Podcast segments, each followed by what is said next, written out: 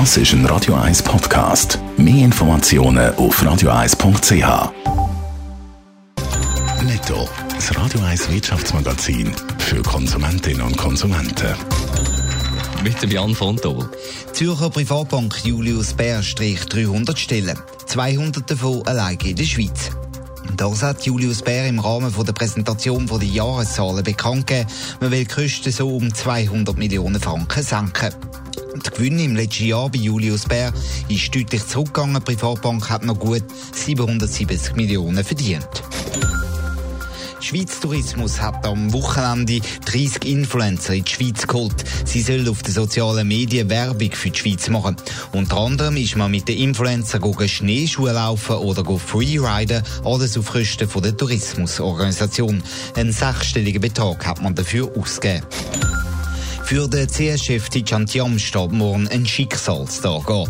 Der Verwaltungsrat diskutiert darüber, ob der Tijan Tiam soll abgesetzt werden Das, weil er wegen dem Überwachungsfall keine Kritik geraten ist. Und am Wochenende ist jetzt auch noch bekannt worden, dass Credit Suisse Greenpeace ausspioniert hat, um zu wissen, wann Protestaktionen geplant sind.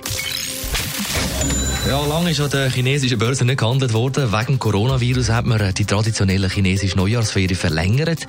Heute Morgen ist der Handelschina wieder gestartet mit tiefroten Zahlen, Jan von Doppel. Also zum Beispiel der Shanghai Composite Index, der hat gerade 9% nachgegeben, wegen der Angst davor, dass die Wirtschaft mit der Abschottung von Regionen grossen Schaden könnte nehmen, haben die Anleger einen richtigen Ausverkauf gestartet. Minus 9%, das ist doch ein rechter Absturz, China. Wie reagiert die Regierung? Ja, sie hat ein grosses Wirtschaftspäckchen angekündigt. Der Leitzins der ist ziemlich überraschend gesenkt worden und Bank of China pumpt umgerechnet 180 Milliarden Franken in Geldmärkte. Das hat die Regierung angekündigt, um die Börse zu stützen zu China. Ob es wirkt, das muss man zuerst mal noch abwarten. Hat das auch Auswirkungen auf die Wirtschaft und die Börse bei uns? Ja, wahrscheinlich schon. Vorbörslich hat der SMI rund 0,3 Prozent abgegeben heute Morgen. Vor allem ABB, Adeco und die beiden Großbanken UBS und Credit Suisse dürften betroffen sein. Aber die Zahlen zeigen eben auch das Beben an der chinesischen Börse. Das kommt in der Schweiz nur ganz, ganz leicht an. Auch beim Ölpreis hat es noch keine Erschütterungen gegeben. Ein Barrel von der Nordseesorte Brent kostet aktuell gut 56 Dollar. 28 Cent weniger als am Freitag. Netto, das Radio 1 Wirtschaftsmagazin für Konsumentinnen und Konsumenten.